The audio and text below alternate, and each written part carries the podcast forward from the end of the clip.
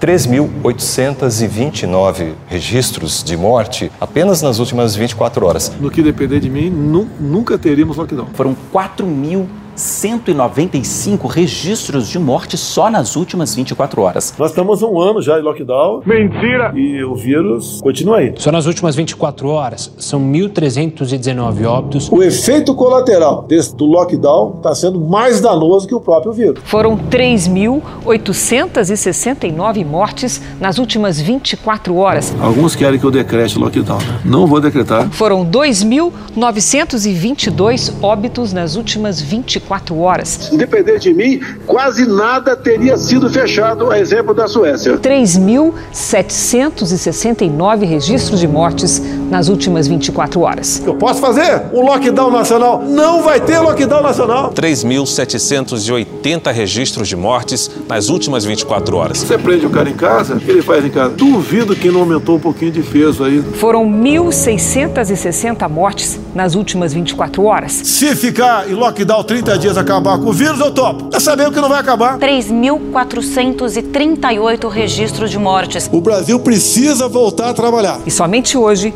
foram 3.650 mortes registradas. Tem que trabalhar. 2.777 registros de óbitos nas últimas 24 horas. E vão pro trampo, vão trabalhar, pô. Foram 2.009 registros de mortes nas últimas 24 horas. Devemos sim voltar à normalidade. 1.384 registros de mortes nas últimas 24 horas. E alguns do Brasil querem que eu decrete o lockdown? 2.815 registros de mortes nas últimas 24 horas. Entramos com ação hoje junto ao Supremo Tribunal Federal, exatamente buscando aqui conter esses abusos. 2.724 mortes nas últimas 24 horas. Qual é o estado que mais fecha?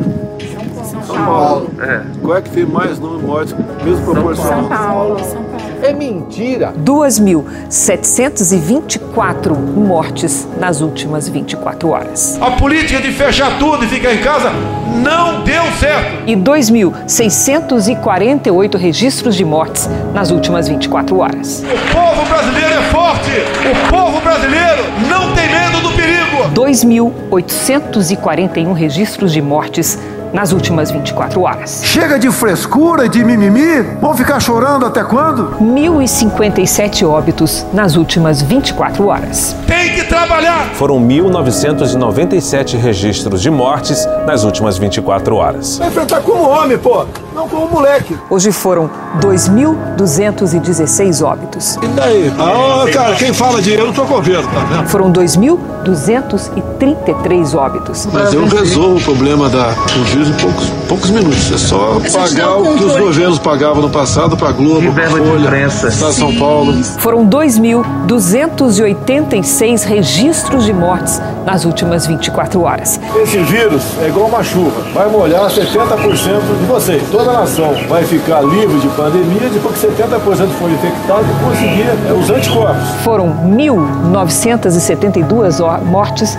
nas últimas 24 horas. Uma crise, uma pequena crise, né? Então vamos superdimensionar essa questão. Não é isso tudo que a grande mídia propaga? Tá vendo uma histeria. Muito mais fantasia. Depois da facada não vai ser uma gripezinha que vai me derrubar, não. Brevemente, o povo saberá que foram enganados. Foram 987 registros de mortes nas últimas 24 horas. Uma gripezinha ou resfriadinho. Que parece que morre gente de Covid do Brasil. Parece que morre de Covid. Foram 1.555 registros de mortes nas últimas 24 horas. Está sendo superdimensionado o poder destruidor desse vírus. O Brasil bateu mais um recorde no número de mortes pela Covid-19 registradas nas últimas 24 horas.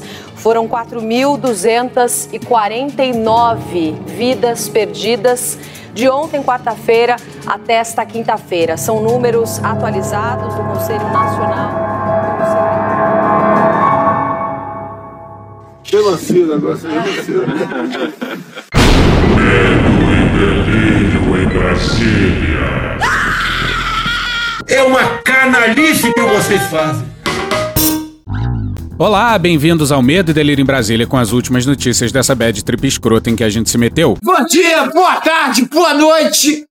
Por enquanto. Eu sou Cristiano Botafogo e o Medo e Delírio em Brasília, medo e delírio em Brasília.wordpress.com é escrito por Pedro Daltro. Esse é o episódio dia 827. Foda-se. Ó, como o cara é grosso. Bora passar raiva? Bora. Bora! Bora!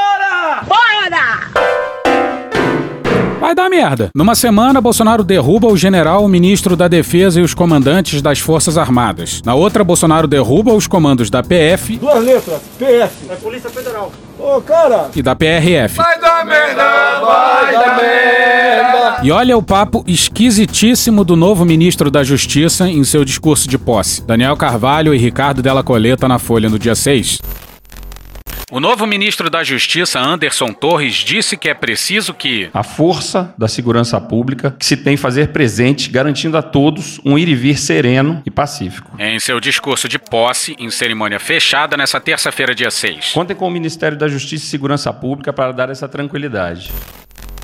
Olha só que legal, gente. Agora a gente já pode andar por aí, contaminar os outros. Com tranquilidade. Quis Deus, presidente Bolsonaro, que essa condução em um momento tão crítico estivesse em vossas mãos. Olha, se tem uma coisa que Deus disse, é que vai tomar no cu, porra! Essa culpa aí é do Bolsonaro, não minha. A justiça e a segurança pública somadas são a espinha dorsal da paz e da tranquilidade da nação. Principalmente quando se passa por uma crise sanitária mundial como a que vivemos e que impacta diretamente a economia e a qualidade de vida dos cidadãos brasileiros. Eu vou repetir. Nesse momento, a força da segurança pública que se tem fazer presente, garantindo a todos um ir e vir sereno e pacífico. Contem com o Ministério da Justiça e Segurança Pública para dar essa tranquilidade. É, tá difícil de imaginar um papo mais errado do que esse.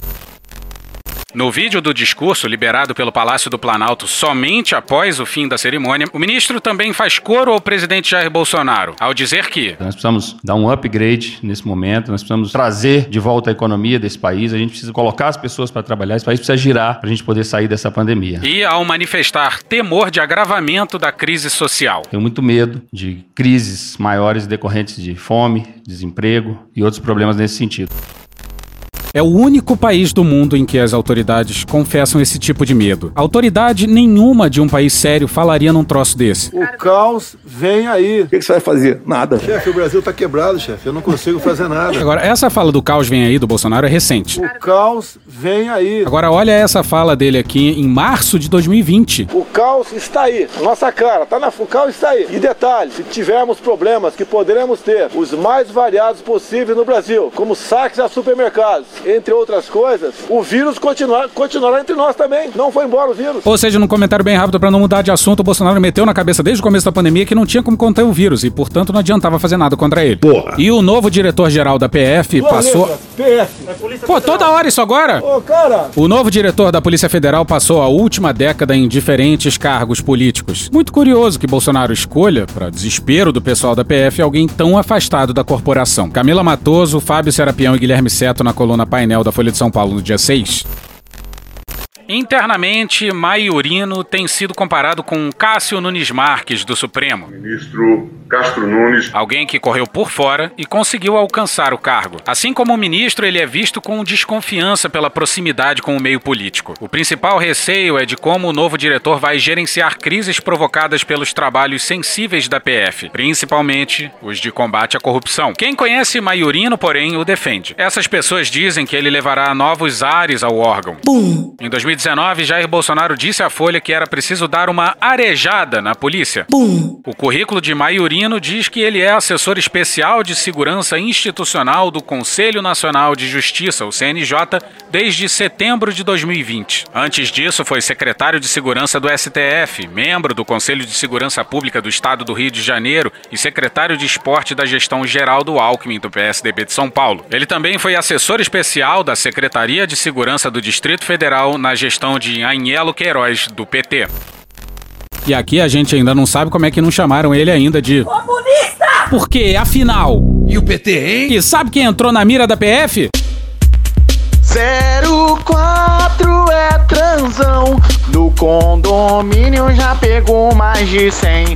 Com sua serpente de um olho só. Se der um sorrisinho, vai picar você também. Mas isso aí você lê no blog. Yeah, yeah! Malditos milicos. Belo texto do Marcelo Coelho, na Folha no dia 6. Conheci um bom pedaço da ditadura. Já estava grandinho no governo Geisel. Ah, só pra lembrar, o Geisel é o cara que disse que o Bolsonaro era um... Um mal militar. Um mal militar. Cala a boca, não perguntei nada. Nem vou falar dos horrores, das violências, dos desastres e das injustiças do período. Trato de uma coisa menor, mas que me deixa bem irritado ao ver repetido agora: o puxa-saquismo dos civis em relação aos militares. Não dá, não dá para continuar. Apareceu por toda parte esses dias. O general Fulano se recusa a participar de um golpe. Parabéns ao general Fulano. Como nunca, os militares estão conscientes de suas funções constitucionais. Que bom, ainda bem. O comandante Beltrano reafirma seu compromisso com a ordem vigente. Nossa, muito obrigado. Não fez mais do que sua obrigação. Quando chegamos a esse ponto, ponham as mãos na cabeça.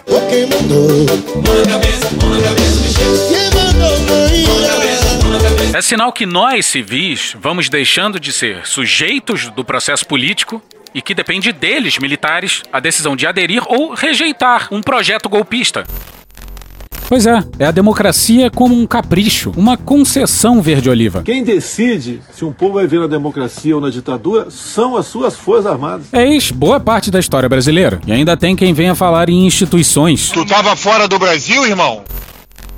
Não há clima para uma intervenção, diz o general A. Mas e se houvesse? Aí, imagino que não haveria declaração nenhuma. O meu exército, as minhas forças armadas, os tanques já estariam nas ruas. Se quiser fechar o STF, sabe o que você faz? Você não manda nem um jipe, cara. Manda um soldado e um cabo. Não é mais uma opinião de si, mas sim de quando isso vai ocorrer. Parece evidente que, se não todos, muitos militares trabalham com essa hipótese. Se tiver que haver, haverá, disse o general Mourão em 2017. Os poderes terão que buscar a solução. Se não conseguirem, né, chegará a hora que nós teremos que impor uma solução. O senhor admite a possibilidade teórica de haver um, um autogolpe. Já houve em outros países, né? Em 2018, o general Vilas Boas postou seu famoso tweet alertando, por assim dizer, contra uma possível decisão do Supremo Tribunal Federal, STF, em favor de Lula, falando de repúdio à impunidade e de um exército atento às suas missões institucionais. Dois anos depois, o general Augusto Heleno esbravejava contra outra decisão do STF, que possibilitava que Bolsonaro tivesse seu celular apreendido para investigações. Haveria, abre aspas, consequências imprevisíveis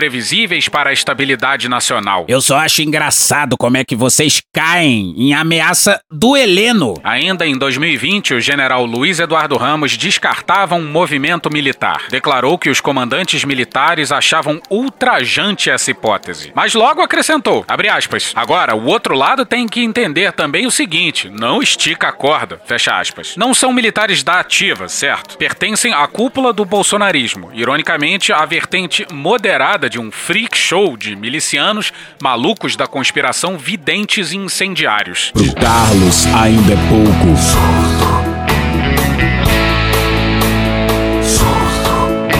Pro Carlos ainda é pouco.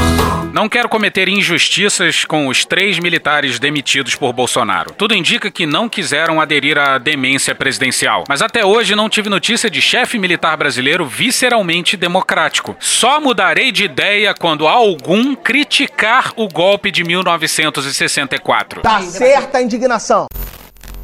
E aqui entra a meritocracia verde-oliva. Quem classifica 64 como golpe não vira general. São generais que escolhem os novos generais. E digamos que eles prezam pela coesão. A minha geração, ela é marcada pelos sucessivos ataques que a nossa instituição recebeu de forma covarde, de forma não coerente com os fatos que ocorreram no período de 64 a 85. Né? Isso marcou a geração. A geração é marcada por isso. E existem companheiros que até hoje eles dizem assim, poxa, nós buscamos fazer o melhor e levamos pedrada de todas as formas.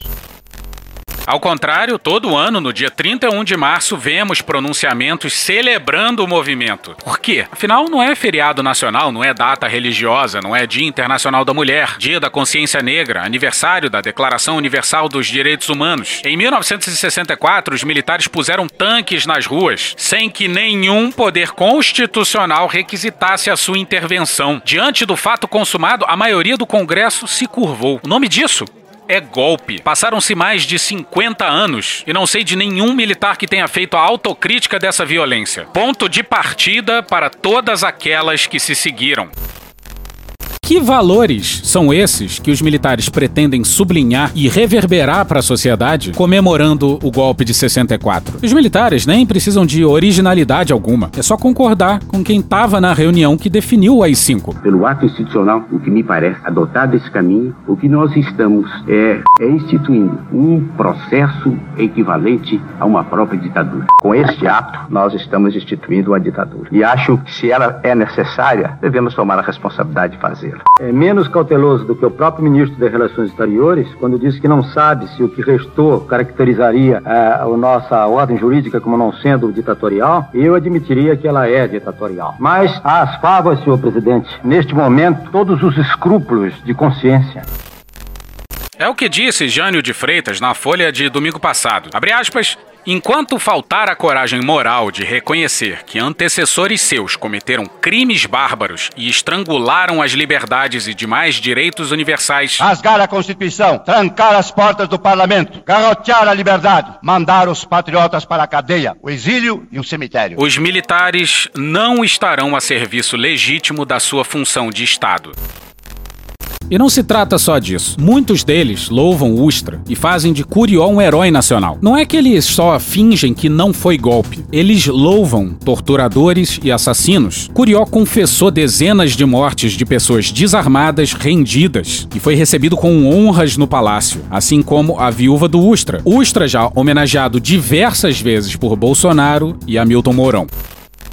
Mas o que mais se vê é um movimento de reverência aos militares supostamente democratas. É a mesma auto-hipnose de quem repete que as instituições estão sólidas. Sai, desgraça! Eu quero dormir, porra! Estivessem sólidas, não estaríamos dando graças a Deus pelo fato de haver militares sem disposição para dar o golpe. Estivessem sólidas, não estariam parados os processos investigando o golpismo do presidente. Um dia acordaremos percebendo que as instituições que eram sólidas deixaram de ser. Muita coisa diferencia o momento atual do que acontecia em 1964. Naquela época, o golpe não foi feito em favor de um projeto individual. As Forças Armadas, como um todo, tomaram o poder. Não é a mesma coisa do que entregar o comando a um psicopata. Além disso, não estamos vivendo um momento de agitação social, de caos, de baderna, como os militares gostavam de classificar os movimentos de esquerda. Esses dois fatores correspondem respondem, creio, a, entre aspas, falta de clima para uma intervenção agora. Mas nada me convence de que os militares descartam a hipótese. Provavelmente, quem os elogia agora também irá elogiá-los nessa ocasião. E retomamos aqui o Celso Rocha de Barros na Folha no dia 4. Em um trecho pouco comentado das Memórias de Vilas Boas, o general lembra do caso da Turquia, em que um golpe de Estado fracassado causou expurgos e prisões no exército. Golpes de Estado também têm seus riscos para quem os tenta. Pois é, eis o problema da falta de clima. Eles temem serem presos. Viram que o STF não é lá muito dócil. A imprensa daria trabalho, mas acima de tudo concluíram que não teriam nenhum apoio internacional. Vamos seguir. Lembra do Heleno e do Ramagem tendo encontros com a defesa do Flavinho Desmaio? Não dá, não dá para continuar, tá passando mal. Eles juram que foi tudo informal, apesar da defesa do senador ter protocolado documentos tanto no GSI como na ABIN antes dos encontros tornando tudo deveras formal. Heleno e Ramagem justificaram a reunião por conta da segurança da família do presidente. E juraram que nada haviam feito, mesmo com o vazamento de documentos da ABIN enviados à defesa de Flávio Bolsonaro. E quem confirmou que o material veio da ABIN foi ninguém mais, ninguém menos que a advogada do filho do presidente. Pois é, mas ontem a PF. Duas letras, PF. Fez buscas na casa de um servidor da ABIN e também em sua estação de trabalho, na sede da agência. Murilo Camaroto no valor no dia 7. A Polícia Federal. Duas letras, PF. Ai, que saco isso! A Polícia Federal deflagrou ontem operações de busca e apreensão em endereços ligados a um servidor da Agência Brasileira de Inteligência, a ABIN, que estaria envolvido com vazamentos de informações relativas a um suposto favorecimento do órgão ao senador Flávio Bolsonaro do Republicanos do Rio de Janeiro. A informação foi revelada pela revista Cruzoé e confirmada pelo Valor. Uma sindicância interna identificou que esse servidor teria sido a fonte de matérias jornalísticas evidências que apontaram a produção de um relatório de inteligência focado na defesa do senador, que é investigado por desvio de dinheiro público. A situação do servidor se complicou após a apuração verificar que o vazamento teria incluído dados de outros funcionários da agência. E justamente um dia depois da ABIN ser visitada pela PF, o Ramagem resolveu anunciar a conclusão da sindicância interna. Coincidence? I think not! Pepito Ortega e Raíssa Mota no blog do Fausto Macedo no Estadão no dia 7. O diretor-geral da Agência Brasileira de Inteligência, Alexandre Ramagem, divulgou vídeo na noite dessa terça-feira, dia 6, afirmando que uma sindicância teria apontado que nada foi construído dentro do órgão para orientar a defesa do senador Flávio Bolsonaro, do Republicanos do Rio de Janeiro, no caso das rachadinhas. Como todos têm, têm ciência, com toda certeza, diversas reportagens desde o fim do ano passado imputavam à ABIN a produção de, de relatórios eh, que auxiliariam a defesa do, do senador da República, filho do presidente da República. Essas mentiras se originaram de uma reunião, uma única reunião, que GSI e ABIN, que seu dever institucional, foram tratar de assunto de segurança institucional. Ó, oh, não sei vocês, mas dá pra escutar na voz dele que ele sabe que tá mentindo. Pois é, Neide. A advogada do Flávio confirmou que o documento veio da BIM. E queria o quê? Que a imprensa não noticiasse? Pretendo beneficiar o filho meu, sim, pretendo. E olha a tabelinha. O conteúdo foi compartilhado no perfil do Twitter de Ramagem e também publicado no perfil do filho mais velho do presidente. Em dezembro, a revista Época revelou que integrantes da cúpula da BIM encaminharam orientações por escrito a advogados do senador Flávio Bolsonaro pelo WhatsApp. Dois textos digitados diretamente no aplicativo e não compartilhados como relatórios de inteligência em arquivo timbrado da ABIN ou papel digitalizado. As orientações teriam se dado na esteira da reunião de defensores do senador com o Ramagem e o ministro Augusto Heleno, chefe do Gabinete de Segurança Institucional, GSI, pasta da presidência ao qual a agência é vinculada. Eu não sei se já ficou claro, mas quem disse que as mensagens vieram da BIM foi a advogada do filho do presidente. Cima de informações. O meu funciona. O meu particular funciona. Os outros que tem oficialmente desinforma. E olha que preciosidade esse parágrafo. Com relação às mensagens pelo WhatsApp encaminhadas à defesa de Flávio, Ramagem afirmou que os textos podem ter sido construídos por qualquer pessoa em qualquer lugar do mundo. A revista Época, a defesa do senador havia confirmado a autenticidade e a procedência da orientação da ABIN. Ou seja, vocês percebem a loucura que está tomando conta desse país? Alguém acha que a sindicância ouviu a advogada que caguetou a ABIN? Pois é, né? E até o secretário da Receita se encontrou com Flávio, Guilherme Amado, na época, no dia 7. O secretário da Receita Federal, José Barroso Tostes Neto, confirmou à Câmara dos Deputados que se encontrou com Flávio Bolsonaro para tratar de suspeitas do senador sobre a origem do caso Queiroz. A resposta foi dada a um requerimento de informações apresentado pelos deputados Tiago Mitrô, Gilson Marques, Alexis Fontaine, Vinícius Poit, Marcel Van Hatten, Adriana Ventura, Paulo Ganimi e Lucas Gonzalez, todos do Novo. E a gente é obrigado a dizer que tá de parabéns o novo. Novo é diferente, é top, é moderno. Nesse caso muito específico. Que merda, hein? Abre aspas, as reuniões foram realizadas em 26 de agosto de 2020, com a participação das senhoras Luciana Pires e Juliana Birrenbach. 4 de setembro de 2020, com a participação da senhora Juliana Birrenbach. E 17 de setembro de 2020, com a participação da senhora Luciana Pires e do senador Flávio Nantes Bolsonaro. Fecha aspas, escreveu a Receita Federal no documento aprovado por Tostes Neto. Sim, reunião com as advogadas do filho do presidente. Pretendo beneficiar o filho meu, sim, pretendo mas não revelou o que foi tratado nas reuniões.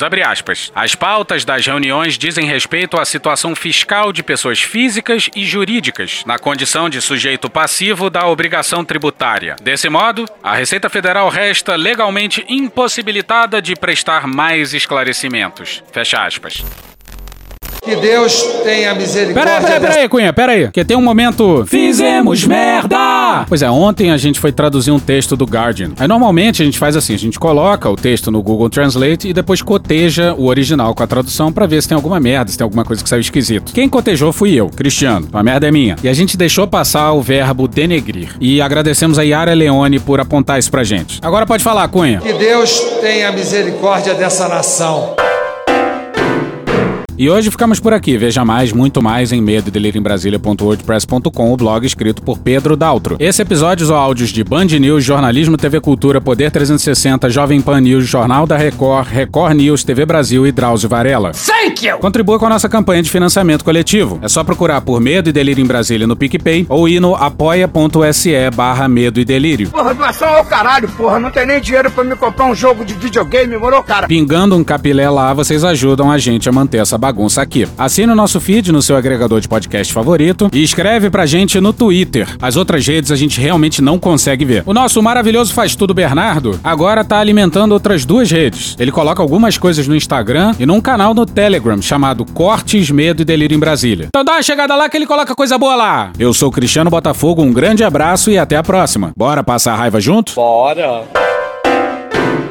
Permite uma parte? Não lhe dou a parte. Não lhe dou a parte. A Constituição Federal de 88 não parece tutelar um direito fundamental à morte. A essa sutil forma de erodir a normatividade constitucional deve mostrar-se cada vez mais atento este Supremo Tribunal Federal. Quanto mais se o abuso do direito de ação vier sob as vestes farisaicas, tomando o nome de Deus para se sustentar o direito à morte os termos do artigo 5 para o da Lei 9882, do artigo 21 5 do regimento, senhores ministros, eu estou julgando improcedente a ação. Não há cristianismo, e aqui eu concluo, sem vida comunitária. Não há cristianismo sem a casa de Deus. Não há cristianismo sem o dia do Senhor. É por isso que os verdadeiros cristãos não estão dispostos jamais a matar por sua fé, mas estão sempre dispostos a morrer para garantir a liberdade de religião e de culto. Que Deus nos abençoe, tenha piedade de nós. E eu começo por mim. Muito obrigado.